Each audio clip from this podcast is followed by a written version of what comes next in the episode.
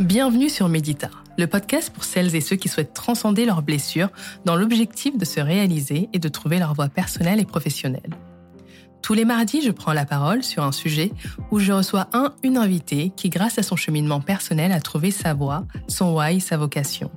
Je donne aussi la parole aux victimes qui viendront témoigner sur leur processus de reconstruction, sur le pardon et la résilience. Médita, c'est aussi l'opportunité de s'inspirer et de bénéficier de conseils de professionnels, de spécialistes, que ce soit en psychologie, en droit ou au monde de la carrière. Médita, c'est plonger en profondeur en soi-même et en l'autre. C'est le podcast qui va bien au-delà des apparences. Je suis Dado, je suis une femme passionnée par la psychologie, les récits de vie atypiques, la mode, la féminité, la photographie, la tech et j'en passe. Bienvenue dans mon podcast que j'ai imaginé comme un lieu refuge, un lieu ressource, un lieu de guérison et d'inspiration, car c'est un contenu résilient, féminin et apaisant.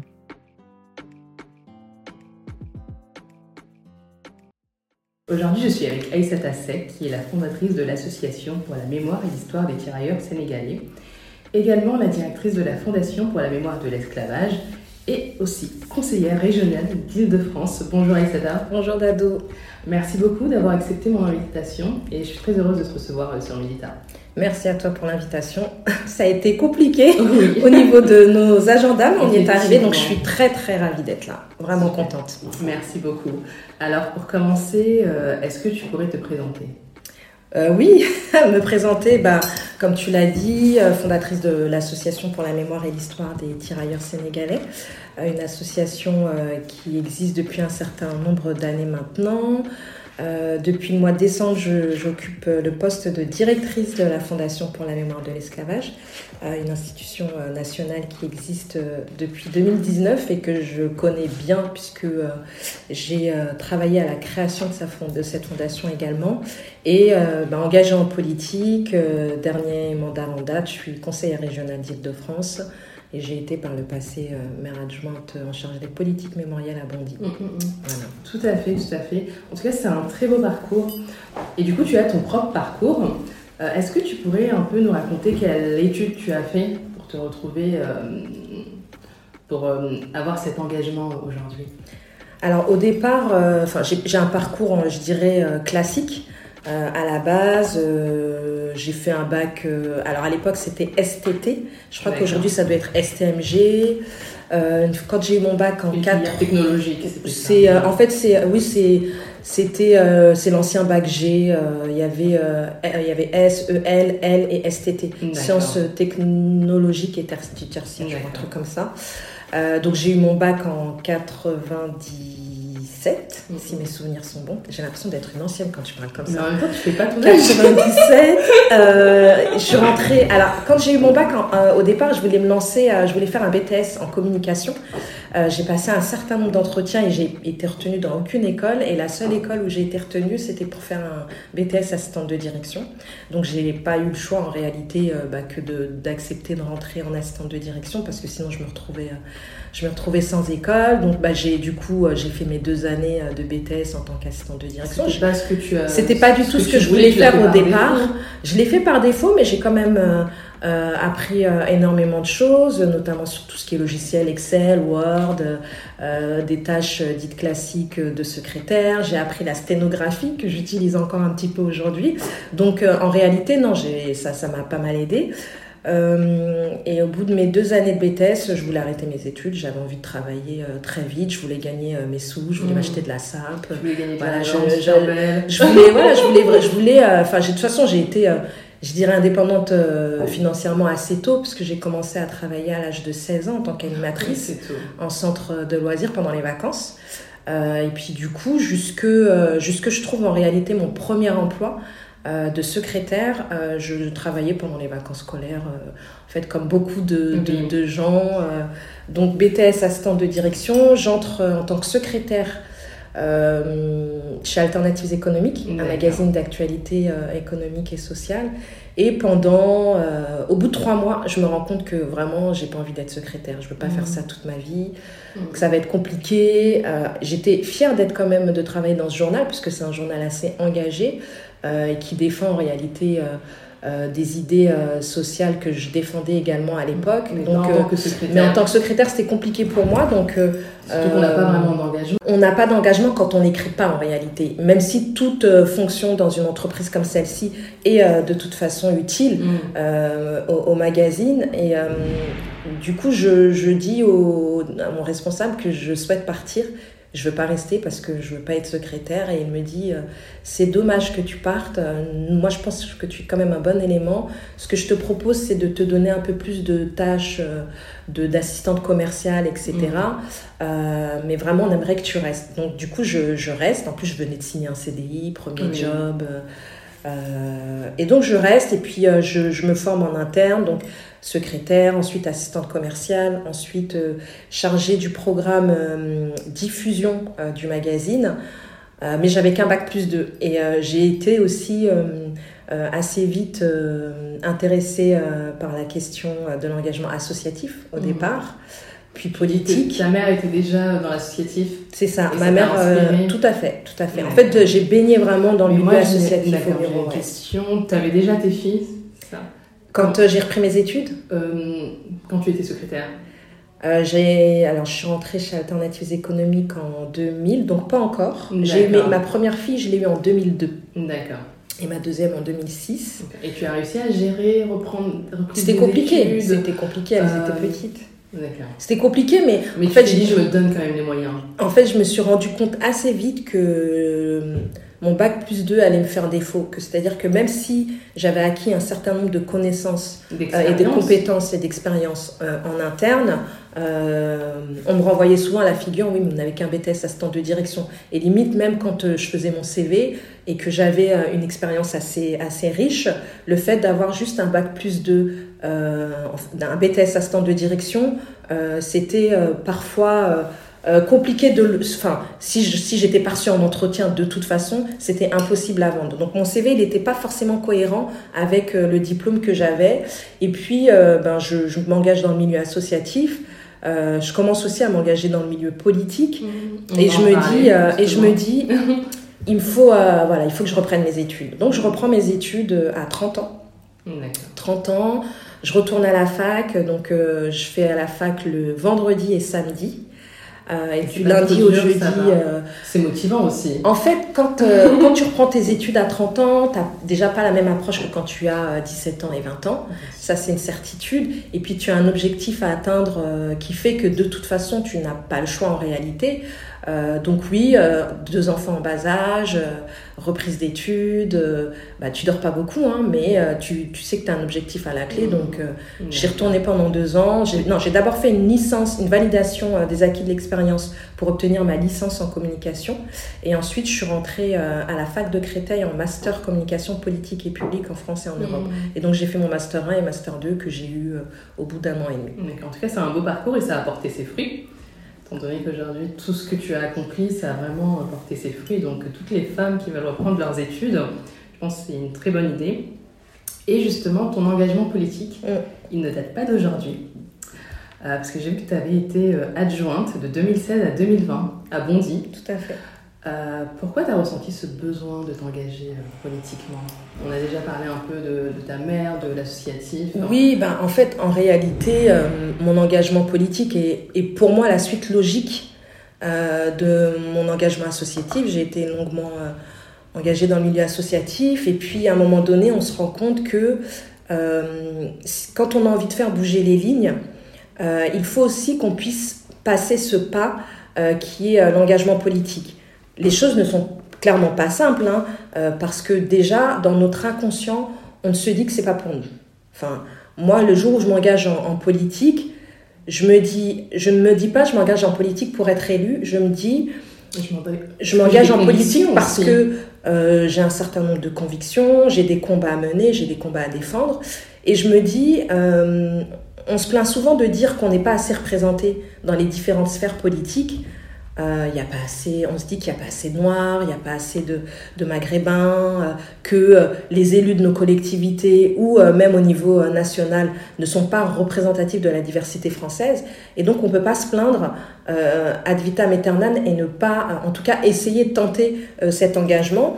moi j'avais un objectif très précis hein, qui était euh, de faire reconnaître euh, euh, les droits des tirailleurs sénégalais. Et, du coup, je me suis dit, il faut. Il faut la petite fille d'un tirailleur tout à fait. un grand-père que tu n'as pas connu. Non, c'est que moi, je l'ai su très tard que mon grand-père était tirailleur sénégalais. Je l'ai su. Après la vingtaine ou? Je, devais peut-être avoir entre 19, 20 ans, 21 ans, 22 ans. je savais qu'il était. l'histoire des tirailleurs sénégalais. Je connaissais l'histoire des tirailleurs sénégalais, pas au, pas au. Je la connaissais pas énormément. Je savais que, en fait, euh, on a tous appris en classe de quatrième. Euh, on a fait le programme de la Première et Seconde Guerre mondiale. On a eu euh, ce, petit aparté qui disait que il y avait eu l'apport des troupes coloniales pendant le premier et deuxième conflit mondial. Voilà, c'est tout ce que je savais. je savais qu'il venait de l'Afrique subsaharienne, mais, mais pas plus, je ne savais pas quel avait été le sacrifice, l'engagement, ce que ça avait impliqué euh, en termes de colonisation, etc. Et puis, euh, et puis oui, moi, mon grand-père, en réalité, euh, pendant des années, je pensais qu'il n'était que sapeur-pompier, enfin qu'il n'était. Mhm. C'est-à-dire que quand ma mère nous parlait de lui, elle nous disait, ben, votre papier était sapeur-pompier. Pourquoi utilisait ce terme? Sapeur-pompier, pourquoi il disait sapeur-pompier Parce qu'il était, il était sapeur-pompier. D'accord. Il était vraiment sapeur-pompier. Et euh, en fait. Au Sénégal. Au Sénégal, à la caserne de Saint-Louis. Euh, et euh, à chaque fois que les, d'ailleurs que les pompiers venaient acheter le calendrier, euh, bah, il fallait qu'elle achète. En fait, elle achetait euh, chaque année le calendrier des pompiers pour rendre hommage à son papa. Mm-hmm. Et elle me disait, bah, si je suis pas là et que les pompiers passent pour leur calendrier, surtout acheter le calendrier. Donc moi, en fait, j'avais cette image de mon grand-père qui était sapeur-pompier, mais pas ancien combattant. Et puis, euh, à un moment donné, on a commencé un petit peu à en parler. Quand j'ai commencé vraiment à m'intéresser à la question des, des, tirailleurs, des tirailleurs africains, et elle m'a dit, mais tu sais, ton grand-père était tirailleur. Et là, j'ai été, euh, j'ai été hyper surprise parce que je me suis dit, euh, elle nous en a jamais parlé. Mais pourquoi du coup, tu Je sais pas si c'était. Non, je, pense que je pense même pas que c'était tabou pour elle. Hein, c'est que, mm. enfin, en fait, c'était tellement ancré dans leur euh, dans leur histoire euh, personnelle que, en tout cas, pour elle, il n'y avait pas de tabou. Je pense qu'elle s'est pas, elle, elle s'est pas dit que c'était une une nécessité pour nous de connaître aussi euh, euh, cette, partie, cette partie de l'histoire de France. Donc je l'ai su tard, je l'ai su mhm. tard et oui, peut-être que c'est un lien aussi avec l'engagement que j'ai, j'en sais rien, je ne le sais pas, mais en tout cas, évidemment que bah, quand j'ai un certain nombre de victoires autour de ces combats, je pense forcément à lui. Bien sûr. Et comment tu as eu ce déclic de dire, à quel moment tu t'es dit, c'est ma mission, on va aller chercher les droits pour ces tirailleurs, on va aller chercher leur reconnaissance et leur rendre justice. Ben, quand je les ai rencontrés, la première fois que je les ai rencontrés... Euh, et comment tu as réussi justement à les rencontrer? Ça a été, ben, En fait, ça a été une rencontre, je dirais, euh, euh, imprévisible. En fait, je les, voyais, je les voyais très souvent faire leurs courses sur les marchés de Bondy. Et euh, je savais à l'époque que c'était des anciens euh, tirailleurs parce que parfois certains arboraient, euh, arboraient leurs médailles. Et donc je les voyais un petit peu de loin. Et à chaque fois que je les voyais, j'étais à fond. J'avais un grand sourire. J'avais l'impression, tu vois, d'avoir des papas, des grands-papas. J'étais trop à fond sur eux. Et un jour, en fait, je suis allée leur parler. Tout simplement. je suis allée me présenter et je leur ai dit que voilà, j'étais j'étais très fière et heureuse de les rencontrer, que ça m'intéresserait d'en connaître un peu plus. Mmh. Euh, sur leur parcours, leur histoire. Et euh, ils m'ont dit, ben, quand vous voulez, passez nous voir au foyer. Et en fait, quand je suis allée, ils vivaient à l'époque dans un foyer euh, à Doma, dans des conditions extrêmement difficiles.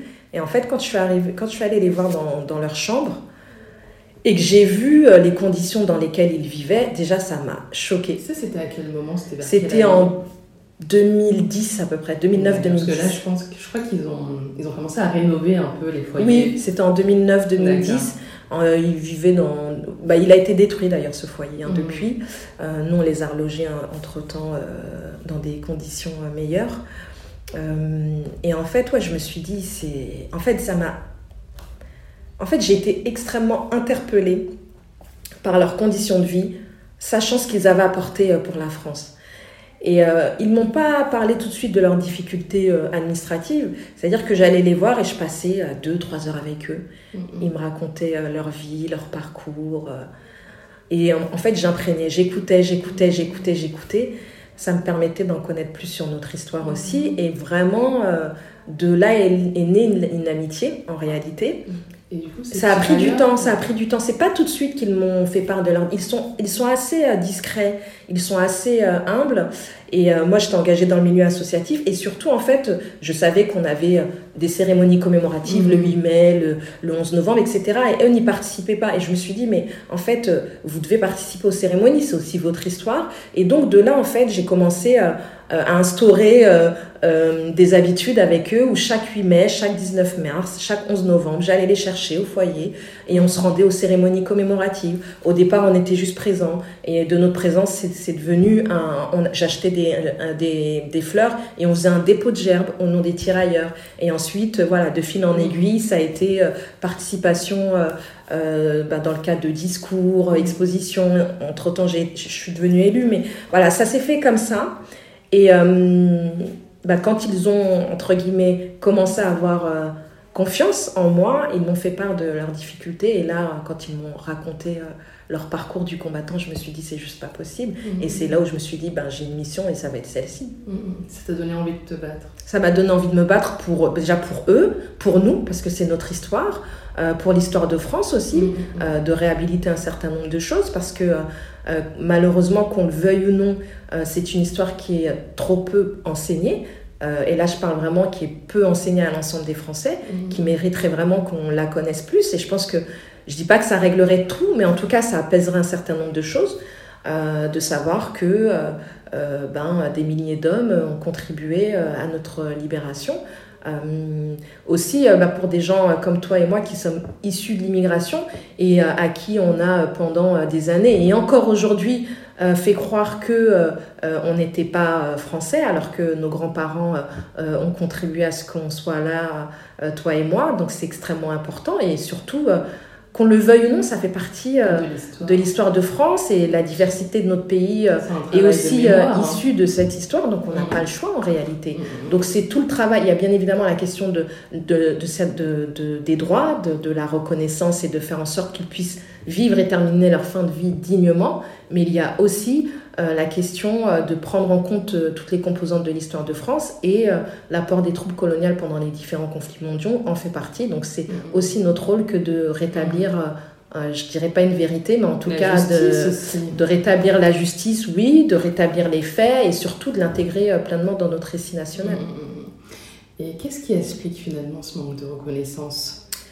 Je pense que c'est... c'est lié au racisme alors, en, réalité, les questions. Ont beaucoup apporté bah, le, racisme, le racisme, euh, les discriminations, etc., euh, ce sont euh, des héritages liés directement à l'histoire de l'esclavage, de la colonisation, etc. Se dire que les gens ne veulent pas en parler euh, parce qu'ils ont peur, euh, parce qu'ils sont racistes, je, ne dirais pas ça. Je pense que c'est euh, déjà une histoire extrêmement complexe à aborder. Quand tu parles de l'histoire de l'esclavage, quand tu parles de l'histoire de la colonisation, quand tu vois qu'elle a été aussi le traitement d'un certain nombre de soldats qui ont combattu aux côtés de la France, on peut parler par exemple de Charoy, c'est des, des, choses qu'on a envie de d'enfuir parce qu'on se dit la France quand même euh, n'a pas été réglo alors que ces hommes ont, combattu à leur côté. C'est honteux. La Donc je pense que je pense que euh, on n'assume pas forcément euh, ces, parties de l'histoire alors que bah, ça, fait partie des faits. Hein. On a eu des histoires difficiles, des histoires tragiques, mais il faut pouvoir les expliquer, les raconter de manière pédagogique et scientifique, mmh. sans réviser l'histoire. Mais au-delà de ça, on a aussi beaucoup de figures héroïques issues de cette histoire qu'on pourrait mettre en avant. Ça permettrait d'avoir un rééquilibrage. justement du Panthéon, de faire entrer. Tout à fait. Moi, je pense que euh, il serait intéressant euh, qu'on fasse entrer un ancien soldat issu des colonies au Panthéon. Ça permettrait déjà de rééquilibrer un peu euh, les choses, mais au-delà de ce rééquilibrage, de se dire que euh, toutes les personnes qui ont cette histoire en partage ne se sentent pas oubliées. Mm. Et avoir euh, une figure, par exemple, comme celle de Adiba, euh, qui a été résistant des Vosges, ça peut être intéressant de le faire entrer au Panthéon ou d'autres. Euh, on a un, on a pléthore de la place des tirailleurs sénégalais à Paris. On a la place des tirailleurs sénégalais à Paris. On l'a aussi euh, à Pierrefitte. On a un certain nombre de collectivités euh, qui se saisissent de cette histoire mm-hmm. en nommant ou renommant des rues. ce que je conseille souvent aux élus, aux maires qui me sollicitent, c'est que l'espace public évolue tellement, il y a plein de constructions, euh, on, est, euh, on est en plein euh, plan de rénovation urbaine, et ben, prenez en compte ces, ces nouvelles rénovations pour justement mettre en avant des figures héroïques de, de ces histoires. Et c'est dans ce sens-là que j'avais d'ailleurs lancé un appel aux maires en leur demandant de nommer ou renommer des rues pour rendre hommage à ces soldats. Mm-hmm. Donc, je pense pas que. et pour le coup, on a beaucoup de, collectivités, de maires qui se saisissent de ce, de ce mm. sujet. Et je trouve que c'est extrêmement intéressant parce que ça interpelle. Au-delà de nommer ou de renommer des rues, c'est bien de mettre des plaques. Mais il faut aussi euh, euh, faire de la pédagogie. Ça peut devenir des parcours pédagogiques. Il faut, euh, ça peut devenir des parcours pédagogiques. C'est-à-dire qu'on peut emmener des jeunes et, et dire voilà, là, c'est la place des tirailleurs sénégalais. Les tirailleurs sénégalais, c'était ça. On dit qu'en plus, on emploie le terme tirailleurs sénégalais. En réalité, on devrait plutôt dire tirailleurs africains. Le tirailleur sénégalais, c'est un terme générique parce que le premier régiment a été créé euh, au, Sénégal, mais, euh, en réalité, de toute l'Afrique ils venaient de, toute l'Afrique subsaharienne. Ils ont été, euh, ils ont été nombreux et c'est ce que c'est ce que je, je dis. Aujourd'hui, il en reste peu de Il en reste très peu parce qu'ils sont quand même en âge très avancé. le, les plus jeunes doivent avoir 87, 88 ans, parce qu'ils ont fait Indochine, Algérie les plus âgés, plus de 100 ans. Et en tout cas, en, Afrique, il en reste un, certain nombre. Au Sénégal, euh, euh, il doit en rester entre 4 et 5 000 mmh. encore en vie, euh, qui vivent pour la plupart dans, bah, dans, dans, les villages. En France, il en reste très peu, il doit en rester une dizaine maintenant. Mmh. et les derniers de Bondy qui sont rentrés au mois d'avril. Mais d'ailleurs, ils sont rentrés très tard, oui. parce qu'ils étaient obligés de, de, vivre en France 6 mois. Comment ils se sont sentis? Et toi aussi comment tu t'es senti euh, comment tu t'es senti à ce moment-là euh, quand vous avez obtenu justement cette victoire enfin? Quand même 80 ça a été ans. ça a été un, un soulagement c'est long très long c'est long et c'est injuste quand même très long injuste et euh, Enfin, là, on, ferait deux heures d'émission si, si, je te raconte les détails. Mais ça a été, oui, un peu dix ans de combat. Enfin, en fait, quand on obtient euh, déjà gain de cause sur la nationalité euh, française des tirailleurs en, 2016, euh, dès 2017, on interpelle le nouveau président de la République sur l'envie, en tout cas, d'un certain nombre d'entre eux de terminer leur fin de vie dans leur pays. ils avaient malheureusement cette complexité qui était de rester six mois sur le territoire français pour continuer à percevoir leur allocation minimum vieillesse. Et tant que euh, ils n'avaient pas cette mesure dérogatoire, ils ne pouvaient pas euh, rentrer au pays. Et pire que ça, en fait, ils étaient contrôlés. C'est-à-dire que tous les six mois, on leur demandait d'envoyer la photocopie de leur passeport euh, pour vérifier qu'ils avaient bien fait six mois sur le territoire français. Ce qu'ils ne font généralement pas euh, pour n'importe quel retraité. Mm. Donc c'est là, ils, étaient clairement ciblés en tant que euh, anciens combattants, retraités, euh, issus des, des, anciennes colonies. je pense peut-être qu'ils se disent, on ne sait jamais s'il y a une fraude, tu sais. Si... Bah, en tout cas, ils veulent contrôler. Ils contrôlent, ils contrôlent. Voilà, c'est des gens dans une administration qui contrôlaient. et en plus, on a des exemples même très concrets. C'est-à-dire que on a eu, on a eu deux anciens tirailleurs qui avaient fait pour l'un six mois et deux jours euh, euh, au Sénégal et l'autre six mois euh, et huit jours parce que sa femme était malade et qu'il ne voulait pas quitter sa femme dans cet état-là. Il est rentré, il a été contrôlé, on s'est rendu compte qu'il avait dépassé le délai d'une semaine et on lui a demandé de rembourser l'année antérieure. Donc il devait rembourser à l'État français 17 000 euros. On lui retirait tous les mois 100 euros de son allocation minimum vieillesse qui est d'un montant de 950 euros. Donc très ça c'est montant. C'est pas c'est pas énorme, mais c'est ce qui permet en tout cas euh, à ces anciens de vivre euh, je dirais euh, décemment, dignement plutôt même, parce que c'est une petite allocation. Hein. Euh, et c'est aussi ce qui leur permet de subvenir aussi aux besoins de leur famille restée au pays. Parce que pour la plupart, euh, leurs familles euh, vivent dans les pays d'origine. Très peu d'anciens tirailleurs ont pu faire venir leur famille. Donc ils ont cette allocation minimum vieillesse et une petite pension d'anciens mmh. combattants qui touchent tous les trois mois. Et le retour, ça a été un réel soulagement pour eux, vraiment. Ça a été ben, beaucoup de beaucoup d'émotions. En fait, eux n'y croyaient plus. Euh, ils n'y croyaient plus parce que depuis 2017 euh, qu'on essaie d'obtenir gain de cause, on n'y arrivait pas. Entre 2017 euh, et 2023, beaucoup sont décédés, malheureusement. et c'est vrai que quand tu les vois partir comme ça et que tu te dis, on n'a toujours pas obtenu gain de cause, bah, ça te met une claque en réalité. Mais moi, je me suis toujours dit. À ce moment-là, tu ne te décourages pas, tu te dis pas c'est un combat en vain. Non, parce que je me dis, tant qu'il en reste encore en vie, euh, je dois pas lâcher en fait, je dois mm. pas lâcher l'affaire. Donc euh, j'ai continué, continué, persévéré, à envoyer euh, des courriers tous les mois, des mails toutes les semaines, des rencontres avec les différents cabinets des ministères, avec la ministre, avec le cabinet d'Emmanuel Macron. Enfin, j'ai j'ai pas lâché. Pas lâché. Et puis et, et à un moment donné, ben on lâche pas et on obtient gain de cause, on y arrive parce que euh, ben, on montre des photos, on montre les conditions dans lesquelles ils vivent, euh, on montre des interviews et on leur dit mais écoutez en fait c'est juste indécent, la France ne peut pas faire ça, ça n'est pas possible. Et c'est vrai que quand on m'apprend, euh, alors j'ai j'ai des rendez-vous avec eux en septembre et puis je leur dis ben euh, j'aimerais bien qu'on se mette d'accord assez vite sur le fait qu'ils vont pouvoir rentrer, parce qu'à un moment donné, je vais réinterpeller euh, publiquement euh, les pouvoirs publics, je serai soutenue par des personnalités publiques, et on, montrera qu'on s'est mobilisé, et on obtiendra gain de cause. Si on peut éviter, ben évitons, mais en réalité, c'est juste, c'est injuste. Mmh. Et ils m'ont finalement enfin entendu trop tard. J'estime que ça arrive trop tard. Mais en réalité, il en restait encore en vie. Et tant qu'il en reste en vie, on peut, je ne pouvais, pas, je pouvais pas laisser tomber. Mm-hmm. Et est-ce qu'aujourd'hui, en tant que directrice justement pour euh, la Fondation La mémoire de l'esclavage, euh, tu contribues en tout cas à ce travail de mémoire? Ah ben quotidiennement. Comment, quotidiennement.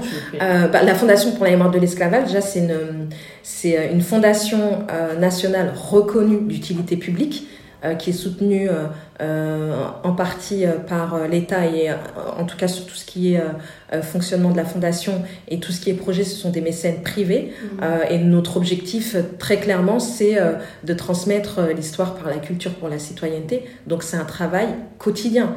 comment on inclut l'histoire de l'esclavage, l'histoire coloniale dans le récit national français, comment on la transmet à l'ensemble des Français et même plus à l'international à travers plusieurs programmes, c'est-à-dire l'éducation, la citoyenneté, la culture, la recherche, le patrimoine. Donc c'est un travail quotidien, oui, de mmh. transmettre euh, euh, cette histoire qui est notre histoire de France. Mmh, mmh, Et dans ton parcours en tant que femme euh, engagée, quelle a été ta plus grande difficulté en tant que femme, femme noire engagée politiquement pour l'histoire des tirailleurs sénégalais, c'est-à-dire que tu réveilles des choses chez les gens.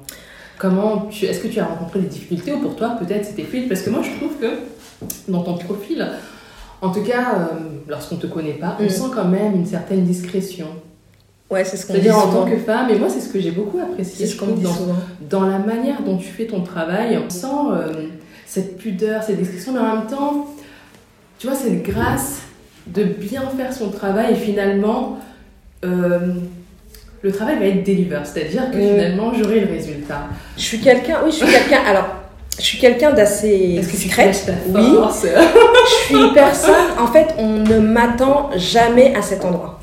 Et en, en réalité, c'est ce qui fait ma force. On ne m'a jamais attendu à quels que soient les combats que j'ai menés.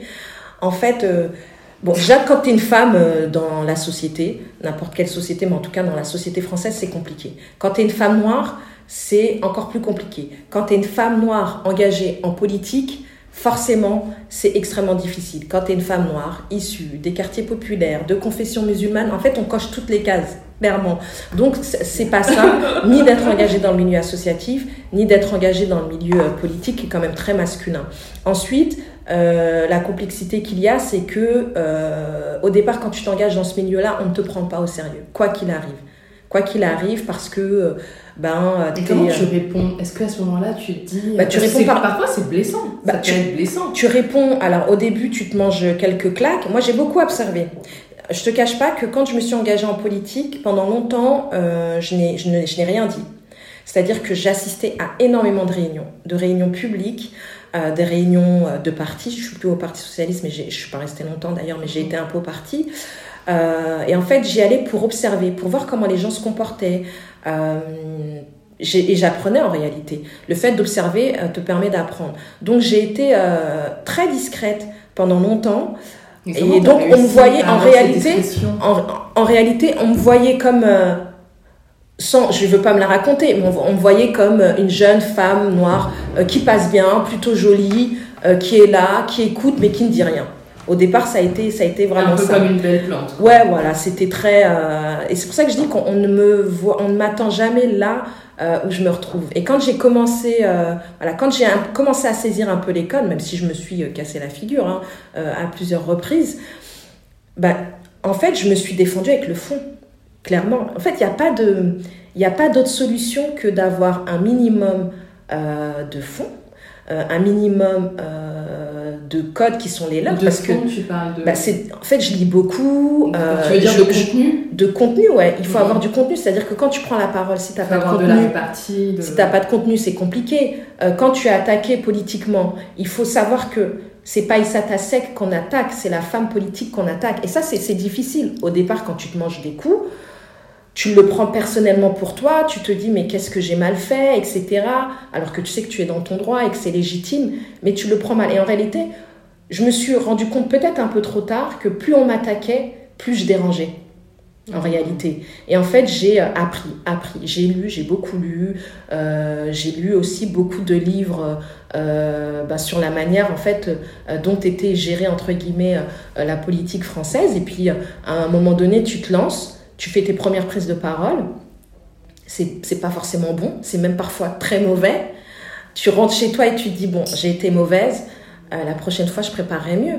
Et ça a été comme ça, même quand j'ai commencé à être élue, euh, j'ai été élue dans un conseil de quartier qui a été hyper difficile, zone pavillonnaire, euh, la moyenne d'âge des gens qui viennent au conseil de quartier, c'est euh, euh, entre 70 et 80 ans, personnes âgées, toutes blanches.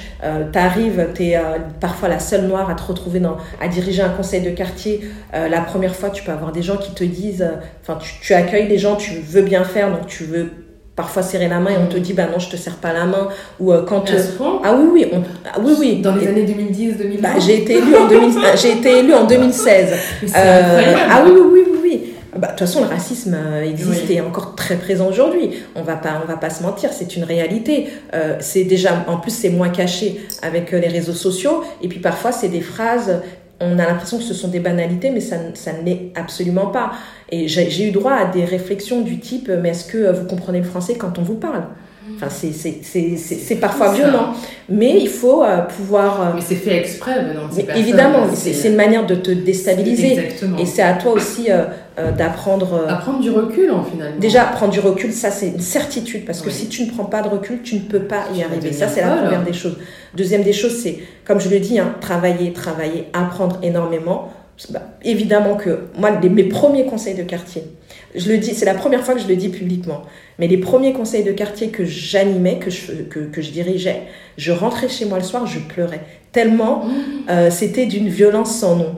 Et je me disais, mais je vais pas y arriver. Il me faisait tellement la misère que. Et ça, c'était en 2016, c'est ça? 2016, ouais. 2000, 2000, 2014, parce que j'ai été élue la première fois en 2014. J'étais d'abord conseillère municipale, je suis passée maire adjointe en 2016. En fait, ils Donc, essayent de euh, t'arrêter avant même d'avoir commencé. et puis en plus, un, t'as pas les codes. Toi, t'es élu pour la première fois. En fait, t'as pas de formation d'élu. En fait, ce sont des choses aussi que personne ne dit. T'as pas de formation, c'est exactement. Et c'est pour ça que je reste persuadée qu'aujourd'hui, notre rôle, en tout cas mon rôle et le rôle euh, des personnes qui ont été engagées en politique un peu plus tôt, euh, parce que maintenant on commence à avoir euh, une expérience. Hein, 2024, 2014, ça fait 10 ans, puis d'autres étaient là avant nous. Ben, en fait, il faut qu'on puisse former cette jeune génération. Nous, il faut qu'on puisse former cette jeune génération et qu'on puisse leur apporter ces codes qui leur permettra, je dirais pas de se casser la figure, parce qu'en politique, enfin, ça dépend aussi, mm-hmm. enfin, il y a, y, a pas, y a pas mal de, de, choses à prendre en compte, mais en tout cas, de, de donner un certain nombre d'éléments, un certain nombre de codes qui feront que eux ne feront pas les erreurs que nous, on a commises. C'est hyper important. Et c'est pour ça que euh, ben, on se parle énormément, on est dans des réseaux euh, d'élus euh, de la diaspora, on essaye de se conseiller. Moi, j'ai pas mal de jeunes élus que, que je vois assez souvent et à qui je peux aussi euh, euh, éventuellement euh, donner un certain nombre de conseils. Je vais faire un petit big up à ma petite sœur Nastéo Aden, qui est une élue brillante à Stein, et elles sont, elles sont de plus en plus nombreuses à être engagées en, en, politique. Et, et, et, quand je vois ça, moi, je suis, je suis, je suis heureuse, je suis fière, et je me dis que la société évolue quand même. Que ton travail c'est compliqué. ses fruits je dirais, je dirais que c'est plutôt un travail collectif. Hmm. On ne fait jamais euh, les choses seuls. Oui, certes, euh, sur la question euh, du combat autour des tirailleurs sénégalais, ça a été, je dis entre guillemets, mon combat, mon combat de vie, euh, un combat personnel, mais j'ai été énormément accompagnée par ma famille, par des amis, par mes proches, par des gens aussi euh, engagés en politique qui m'ont soutenu à des certaines périodes, et ensuite d'autres. Voilà, ça a été dix ans de combat où j'ai rencontré plein de gens. ça a été aussi un combat où, quand je l'ai lancé au début, bah, trois quarts des personnes à qui j'en parlais me prenaient pour une folle, en me disant, mais tu n'obtiendras jamais rien de la France. Mais mais pourquoi tu veux rouvrir cette douleur du passé? Mais qu'est-ce qui fait que... Enfin, c'est... Et puis, euh, au fil du temps, euh, en fait, je ne saurais pas te dire ce qui a fait que j'ai persévéré, mis à part que voir les anciens euh, assez régulièrement mm. me raconter leur parcours bah, a fait que je n'ai jamais rien lâché. Mais au-delà de les voir eux, j'étais persuadée euh, que pour la reconnaissance de cette histoire, c'était, c'était il fallait le faire. Il fallait le faire. Mm, mm, mm. Pour notre société, pour euh, nos jeunes, pour la France, pour les jeunes Français, pour les jeunes Africains. C'était, euh, c'était hyper important. Donc oui, on, on, se casse la figure en politique. Oui, c'est extrêmement difficile. Oui, tu, tu te manges des propos sexistes, des propos racistes faut pouvoir y répondre. Au début, on ne sait pas. Quand on est jeune en politique, on ne sait quand on quand on t'a pas donné les codes, tu ne sais pas forcément. Mmh. Moi, hein. personnellement, aujourd'hui, je ne laisse rien passer, aucune parole, qu'elle soit raciste, sexiste, je ne laisse rien passer. Et ce que je conseille à chaque fois à cette jeune génération, c'est ne vous laissez pas faire. Ils n'ont pas le droit de faire ça. Ils n'ont pas le droit, donc ayez ce répondant là. Euh, et même encore aujourd'hui, tu es confronté à ça, malheureusement. Euh, je sais euh, euh, très bien défendre et parfois je le fais euh, avec humour, même si en réalité euh, c'est pas marrant, mais il ne faut rien lâcher. Et je pense que aussi transmettre cette histoire à la population française, je dirais pas que ça, ça supprimera le racisme, c'est impossible. Mais par contre, ça peut permettre de comprendre aussi notre diversité. Mmh. On se pose, enfin, Parfois, certains Français lambda ne se posent pas la question de savoir pourquoi il y a des Noirs en France. En fait, on n'est pas arrivé parce qu'on s'est dit qu'il y avait de la lumière. Et moi, je me pose la question, est-ce qu'ils ont envie de le savoir? Je pense que oui. Moi, je pense que oui parce que euh, avec le travail pédagogique qu'on fait, notamment au niveau de la fondation, euh, notre dernière exposition en date qui était au Panthéon euh, Oser la liberté, qui rendait hommage aux figures de la lutte contre l'esclavage, a, clairement cartonné. Mm, mm, mm. le Panthéon a eu un public euh, qui n'avait pas l'habitude de recevoir. Donc euh, c'était, euh, ça a été superbe. Et puis, toutes les personnes qui ont, que j'ai rencontrées et qui ont visité cette expo nous ont dit c'est extrêmement important. Pour, on, ne savait pas, on ne connaissait pas cette histoire. Et c'est important pour nous de la connaître parce que bah parce qu'on on se dit quand même que la France, malgré tout, elle est, elle est riche de cette diversité. Et, et bah, je ressors déjà grandi, j'en parlerai à mes enfants. Mm. Enfin, le, je parlerai de ça à mes enfants. J'ai beaucoup d'amis euh, euh, qui sont allés en famille et qui, qui, sont, qui m'ont envoyé des textos pour me dire Aïsata, franchement, c'est superbe. Il nous faudrait des expositions plus mm. comme celle-ci. Il en faudrait de, de plus grandes. Bon, on, a, on, on, a de beaux et gros projets avec la fondation mm. et on va y arriver. Mais euh, c'est pas simple. C'est pas simple aussi de, de faire tout ce travail pédagogique, même quand on est une institution comme la nôtre.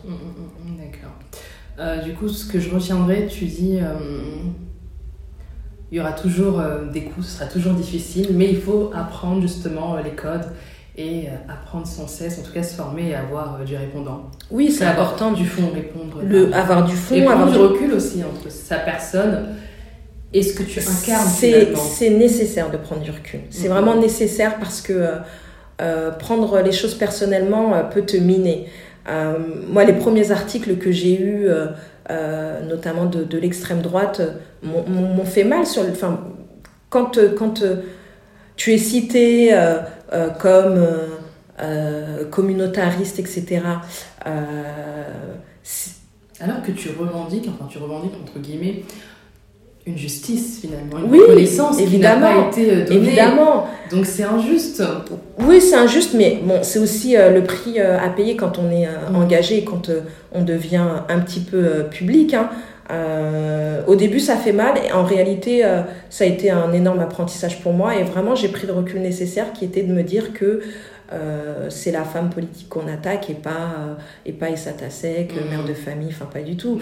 Et quand on arrive à prendre ce recul là, ben euh, bah, quand on reçoit des articles, ça nous fait sourire. Après, ce qui est difficile, c'est surtout pour ses parents.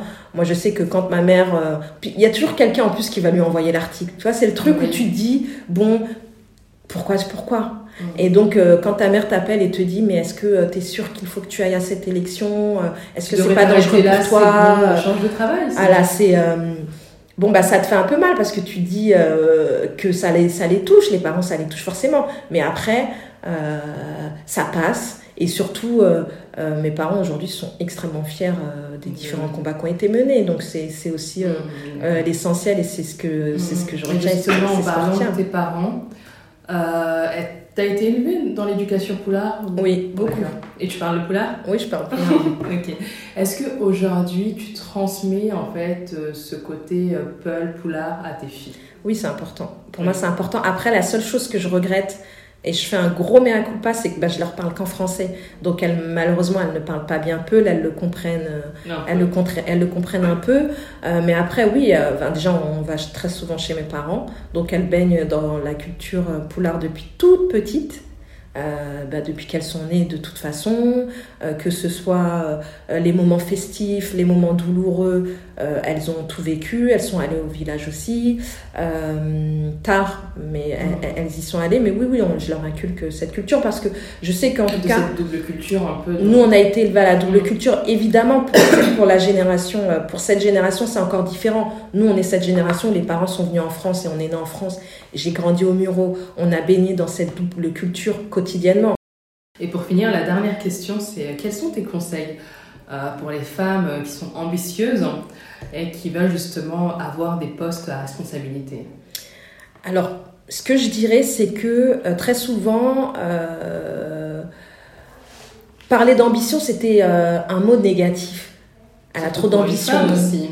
Euh, alors quand tu es une femme ambitieuse, euh, encore euh, plus. Non, ce que je dirais, c'est ben, c'est très bateau, hein, mais c'est de croire en soi, croire en ses projets, ne jamais rien lâcher. Moi, c'est mon leitmotiv, ne jamais rien lâcher. Persévérer. Persévérer, oui, évidemment, persévérer, que on peut vivre des échecs, mais on, apprend forcément de ces échecs. Hein. Moi, j'en ai, j'en ai, eu beaucoup en réalité, même si on ne dirait pas comme ça. Euh, j'ai eu pas mal de difficultés, mais j'y ai toujours. Moi, j'ai toujours cru euh, en mes combats, j'ai toujours cru en moi, même si euh, parfois on peut, on peut te faire croire le contraire, beaucoup. Ce qui m'a vraiment aidé, c'est que j'ai toujours cru en moi. Et je pense que croire en soi, c'est. Si on fait croire le contraire, c'est que finalement, et que tu y crois, c'est que tu ne crois pas en toi. Non, moi, quand, quand je dis on a essayé, on, on, on, on m'a dit des choses, où on m'a fait comprendre des choses, où on me disait si j'étais toi, je n'irais pas dans ce sens-là. Hmm.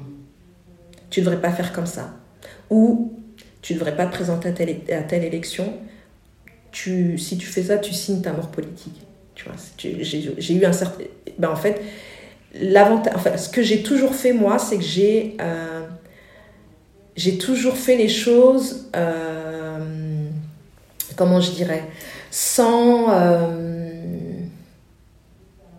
j'ai écouté les conseils, parce que je pense que c'est important d'écouter les conseils, Mais je l'ai toujours fait avec le cœur, en me disant, là je le sens bien, j'y vais. Là je le sens pas, j'y vais. J'ai, je me suis présentée à des élections, j'ai perdu. Et euh, quand j'ai perdu, bah, parfois on me disait, écoute, euh, là, ça va être compliqué pour toi, ça va être compliqué. Ben, je me suis relevée euh, très vite et, ça m'a même plus légitimé qu'autre chose. En fait, perdre, c'est pas grave en soi, c'est la manière dont tu perds. C'est ça qui est important. Mm. Perdre, ce n'est pas grave, c'est la manière dont tu perds une élection. Ou autre chose d'ailleurs. Je parle de l'élection parce qu'on parle un peu politique, mais c'est la manière dont tu perds. Et c'est la manière aussi dont tu te relèves. Et c'est la manière aussi dont tu en fais une force. Donc croire en soi, c'est pour moi euh, essentiel. Et, euh, et, voilà ce que je pourrais donner comme conseil euh, aux femmes ambitieuses et, et battantes. D'accord. En tout cas, merci beaucoup. Merci, à toi pour ta disponibilité merci. et de t'être rendue en tout cas accessible pour enregistrer cet épisode. Merci à toi, c'était top. Génial.